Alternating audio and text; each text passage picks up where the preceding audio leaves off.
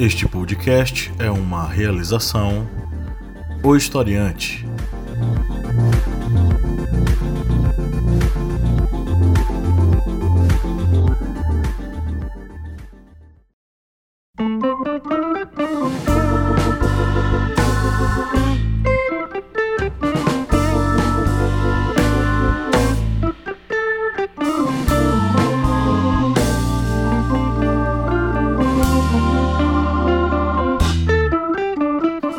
Olá, historiantes, bem-vindos mais uma vez à nossa minipédia toda segunda-feira, quando não falta, na terça ou na quarta, enfim.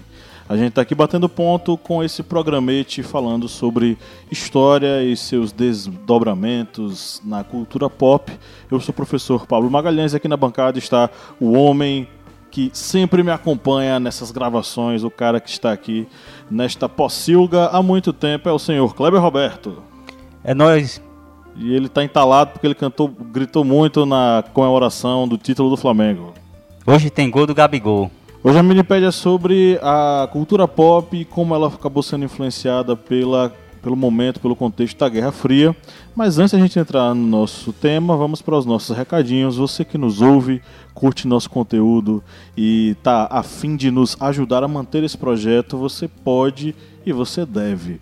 Vá ao apoia.se barra historiante e faça um apoio. A partir de R$ reais você vira nosso apoiador e desfruta de uma série de benefícios e vantagens. Né? A gente costuma chamar de nosso grupo de vantagens. É, sendo nosso apoiador, você tem direito a, primeiro, sorteio mensal de livros. Então, todo mês a gente tem um livro bacana para ser sorteado, é, vindo das nossas parcerias com as, as, as, editoras. Né? Então, a gente já teve parceria com a editora Contra a Corrente, já teve parceria com a editora Assistante, já teve parceria com a editora Paco Editorial e pouco a pouco a gente vai ampliando essas parcerias para proporcionar cada vez mais um sorteio mais bacana com livros ainda mais bacanas. Além disso, você tem acesso aos nossos minicursos exclusivos veiculados apenas no nosso grupo de apoiadores. São minicursos bem interessantes, alguns deles estão disponíveis em nossa plataforma no site historiante.com.br. Você pode se matricular em qualquer um deles. Sendo nosso apoiador, você pode acompanhar os minicursos em nosso grupo secreto além de poder se matricular nesses outros cursos com desconto. Lá na, lá na plataforma, qualquer curso para o nosso apoiador tem 40% de desconto. Então aproveite e faça a sua inscrição e amplie seus conhecimentos sobre vários assuntos. Né? A gente tem lá o curso o Contrato Social, Fundamentos Filosóficos e Políticos, nós temos lá o curso Egito-Mesopotâmia, Civilizações Hidráulicas, nós temos o minicurso Ditadura Militar, Os Anos de Chumbo no Brasil e muitos outros. Então vá lá e confira. Conheça a família historiante de podcasts. Além do historiante, você tem o Correspondente de Guerras, a voz que narra os principais conflitos mundiais, e o podcast das Arretadas, com vozes e olhares femininos sobre assuntos sociais. Procure no seu agregador de podcasts preferido ou em nosso site, historiante.com.br. Baixe também nosso aplicativo na Play Store. Baixando esse aplicativo, você tem acesso a muito conteúdo, muito conhecimento na palma da sua mão. É, você vai ter lá aulas em áudio, cards de resumo, simulados, os nossos vídeos e quem é usuário do nosso aplicativo recebe a atualização do nosso podcast primeiro, antes de todo mundo. Então não perca tempo, vá na Play Store e baixe o aplicativo O Historiante.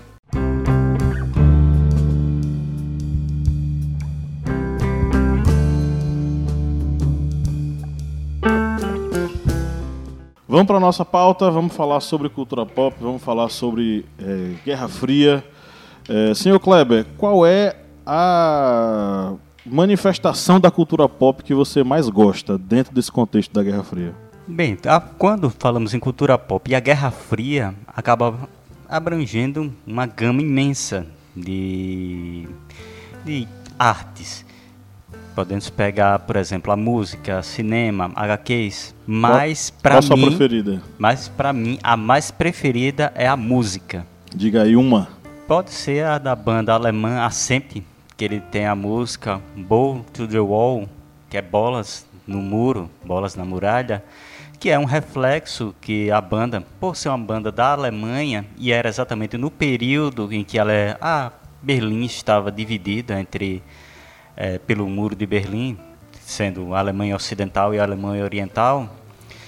E dentro desse aspecto eles fizeram essa música como uma forma tanto de protestar contra a falta de liberdade das pessoas, como também daquele puxão ali de tapete naquele muro que estava separando Berlim e muitas famílias e a população da cidade. Pois é, é um momento louco, né? Porque a gente está tratando de um momento de tensão. São é, cinco minutos para meia-noite, né? Para o fim do mundo. E nesse momento de tensão nós temos uma produção artística em muitos casos é, muito política, muito crítica, em outros casos meio que é, como é que eu posso dizer, desesperançosa em relação a esse momento. Né? A iminência de uma grande guerra nuclear com as duas principais potências né, num processo de corrida armamentista muito forte, onde União Soviética e eh, Estados Unidos estão nesse processo né, de quem é a maior potência mundial. Vamos mostrar isso através da nossa produção tecnológica, né? Os Estados Unidos tinham um, um, projeto interessante chamado Projeto Manhattan, né? Foi que foi o projeto que resultou na construção da bomba atômica norte-americana. Depois, se não me engano, praticamente uma década depois, a União Soviética conseguiu fazer o seu artefato nuclear. E houve essa disputa entre essas duas potências que acabou resultando numa disputa em escala global com o risco de uma extinção é, mundial, já que as duas potências acabaram disputando para ver quem tinha um arsenal nuclear mais poderoso que o outro. É. Isso me faz lembrar da minha referência principal que eu gosto mais da cultura pop desse período, que é o Watchmen. Né? É, inclusive o personagem principal um dos personagens principais, né, um dos caras principais da história, é o Doutor Manhattan. Por que Doutor Manhattan? O nome dele é sugestivo porque ele está ligado necessariamente ao que Kleber acabou de falar dessa referência histórica. Doutor Manhattan recebeu seu nome é, em referência clara ao projeto Manhattan, o projeto de desenvolvimento da bomba nuclear. Consequentemente, o herói Doutor Manhattan que a gente fala de herói, mas herói entre aspas, tá? Porque em Watchmen ninguém é herói 100%, tá? Cada herói tem um seu lado bem sombrio, bem soturno. Então, no contexto da Guerra Fria, que é onde se passa a história de Watchmen, Dr. Manhattan, ele é fruto de, uma, de um acidente com uma, uma câmara né, de experimentos químicos, experimentos físicos, né? e ele acaba se transformando num ser é, meta-humano, onipresente, onisciente, onipotente. Muitos deles o comparam a Deus e ele é o, a arma principal da, dos Estados Unidos, ele é a arma principal do Ronald Reagan, ele é a arma principal do Nixon, ele é a arma principal do John Frederick Kennedy para mostrar à União Soviética que eles são que os Estados Unidos são mais poderosos, eles estão prontos para o que der e vier com o Dr. Manhattan. E o Dr. Manhattan é aquela coisa, né? ele, ele olha para você, estala os dedos e você morre. Então é mais ou menos nesse sentido aí que a gente está tratando desse personagem especificamente, é, que é a arma principal dos Estados Unidos. Isso só vai mudar quando ele decide para Marte, porque ele simplesmente chega à conclusão de que não existe tempo. Isso é uma referência a uma ideia interessante é, que é a teoria da relatividade, até o próprio tempo ele é relativo, a gente está chegando em Einstein. O Dr. Manhattan chega a essa conclusão e simplesmente vai embora para Marte, porque ele já não aguenta mais os seres humanos. Para ele não vale mais a pena permanecer na Terra, ele vai criar um mundo à sua imagem e referência. Então, é... e sempre dentro desse contexto, né, dessa tensão da Guerra Fria. É, outros heróis acabam aparecendo, né? O Capitão América, ele é fruto disso. É, o próprio Superman faz parte disso, né? Mas eu acho que um dos heróis que são o símbolo dessa, é, digamos, disputa cultural entre os Estados Unidos e a União Soviética foi o Homem de Ferro. Porque o Homem de Ferro é, digamos, o exemplo do sucesso do capitalismo. O homem bonito, playboy, rico, é, filantropo, filantropo é, inteligente e que demonstra, digamos, que todo aquele poder do capital consegue criar uma máquina que consegue derrotar qualquer inimigo. Seria, digamos, dentro do quadrinho, uma analogia a uma União Soviética que não conseguia fazer nada de tão poderoso, belo, imponente como o Homem de Ferro. É, e, e também é, essa coisa da construção de um. É, é um cara que constrói artefatos, ele constrói um esqueleto de, de, de, batalha, de luta, né, que é a armadura dele. Então tá bem dentro dessa coisa, né, da, da corrida armamentista.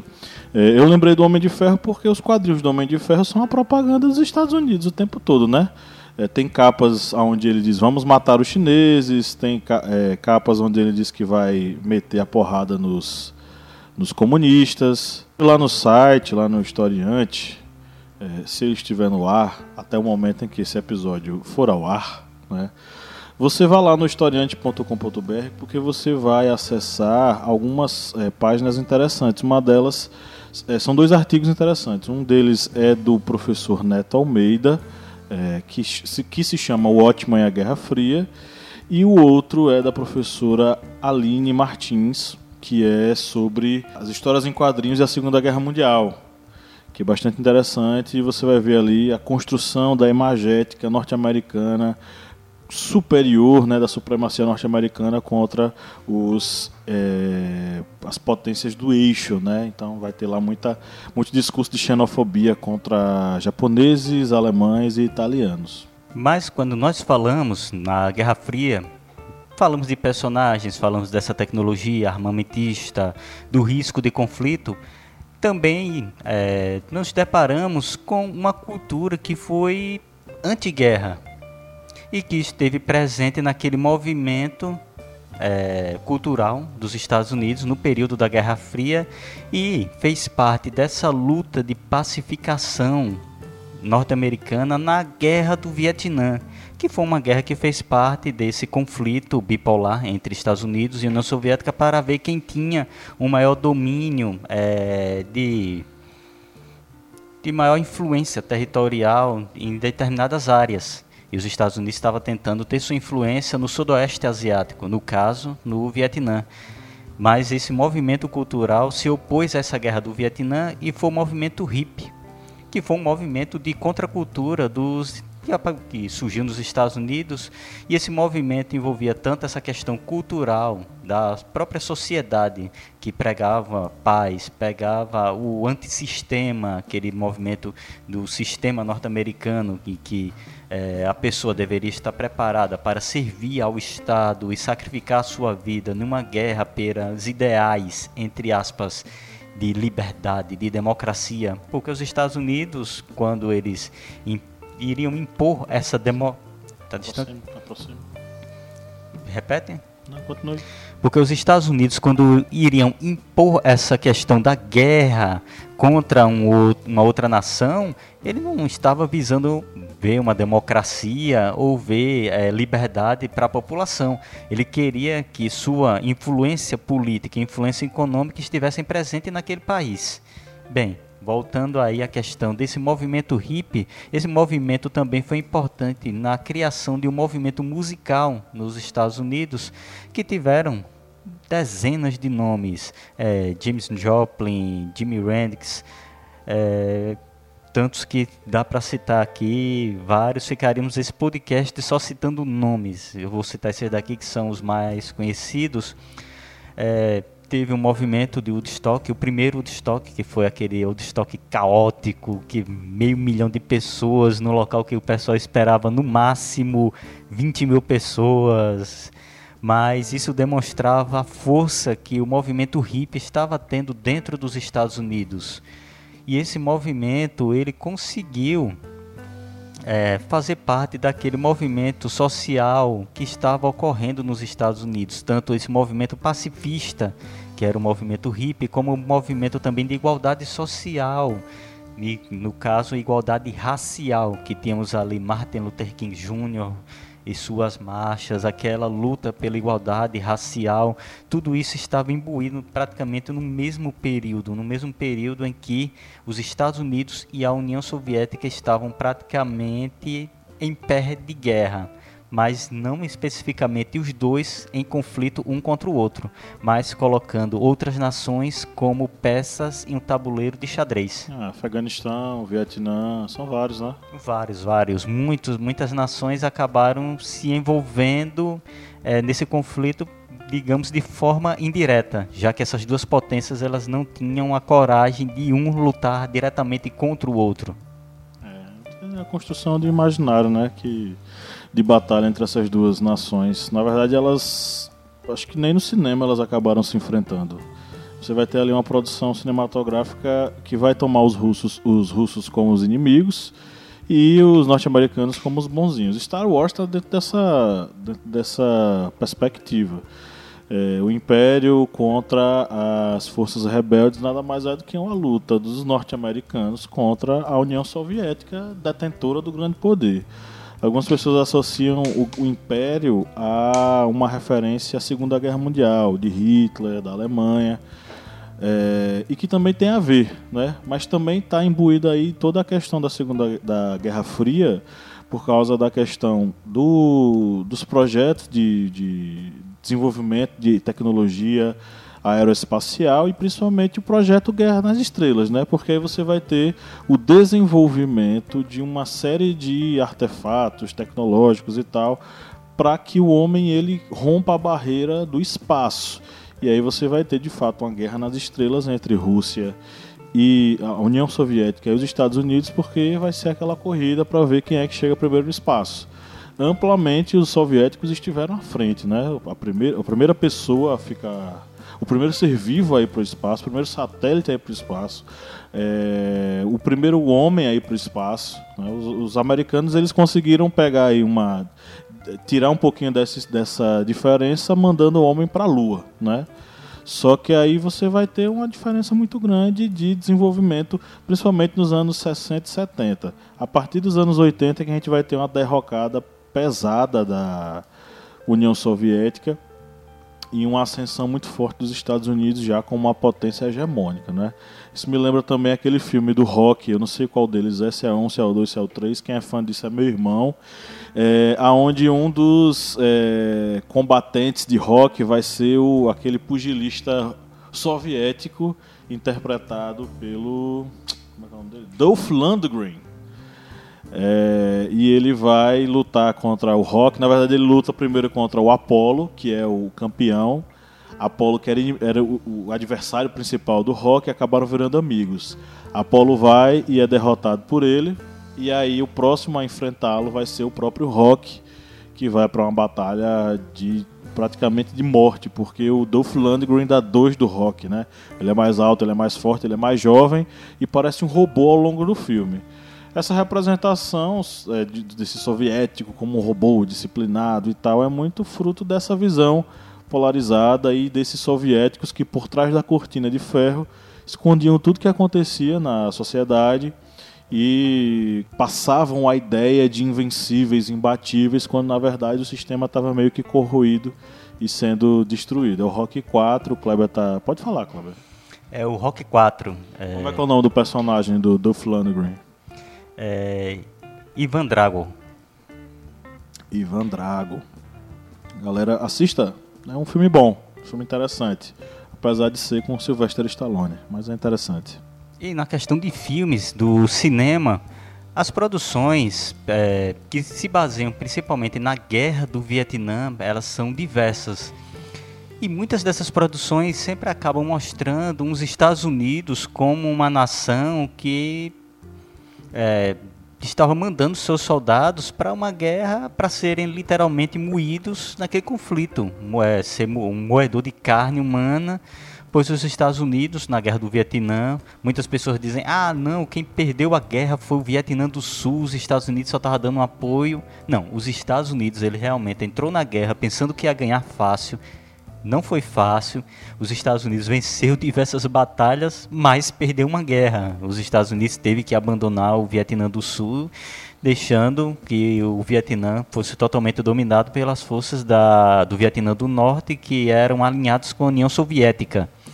E esses filmes, como por exemplo Platoon, é, Apocalipse Now, você sempre vê soldados americanos que estavam muito mais pensando numa visão mais pacifista, digamos, do que é, estar ali disposto a se sacrificar pelos ideais, esses ideais, como já disse, democráticos de liberdade dos Estados Unidos, que muitas vezes não tinha de democrático e de liberdade nenhuma sobre as outras nações. Esses filmes, eles sempre retratam os Estados Unidos como a potência mesmo que vai tentar sacrificar seus homens para apenas se, é, firmar esse status, quo, esse status quo, ou seja, esse domínio regional sobre determinada região, independente dos seus jovens morrerem ou não. Bem, e na questão aí, voltando para a questão da música, aqui já que eu sou o headbanger do historiante, aquele que curte o heavy metal, bom heavy metal, vamos falar aqui um pouquinho do Black Sabbath.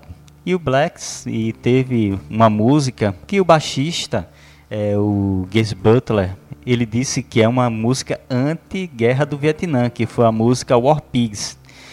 O Ozzy ele até disse depois em uma entrevista que disse não, que War Pigs é apenas uma música anti-guerra. Só que o baixista afirma que era uma música contra a guerra do Vietnã. E é uma música que acaba retratando esse, digamos, esse movimento militar e uma música que ela literalmente fala por si. Ela diz que esses líderes porcos, eles não estão ligando para ninguém. É uma música que vai literalmente de encontro àquele conflito que estava ocorrendo entre essas duas potências. Então chegamos aqui ao final de mais uma minipédia. Foi bacana estar com vocês, rapidinha, né? Só para é mini mesmo, é uma minipédia para você é, aprender mais, bem rapidinho. São 20 e poucos minutos aí. Vamos ver aí como é que vai ficar na edição. Um grande abraço e até a próxima minipédia. Valeu, meu povo.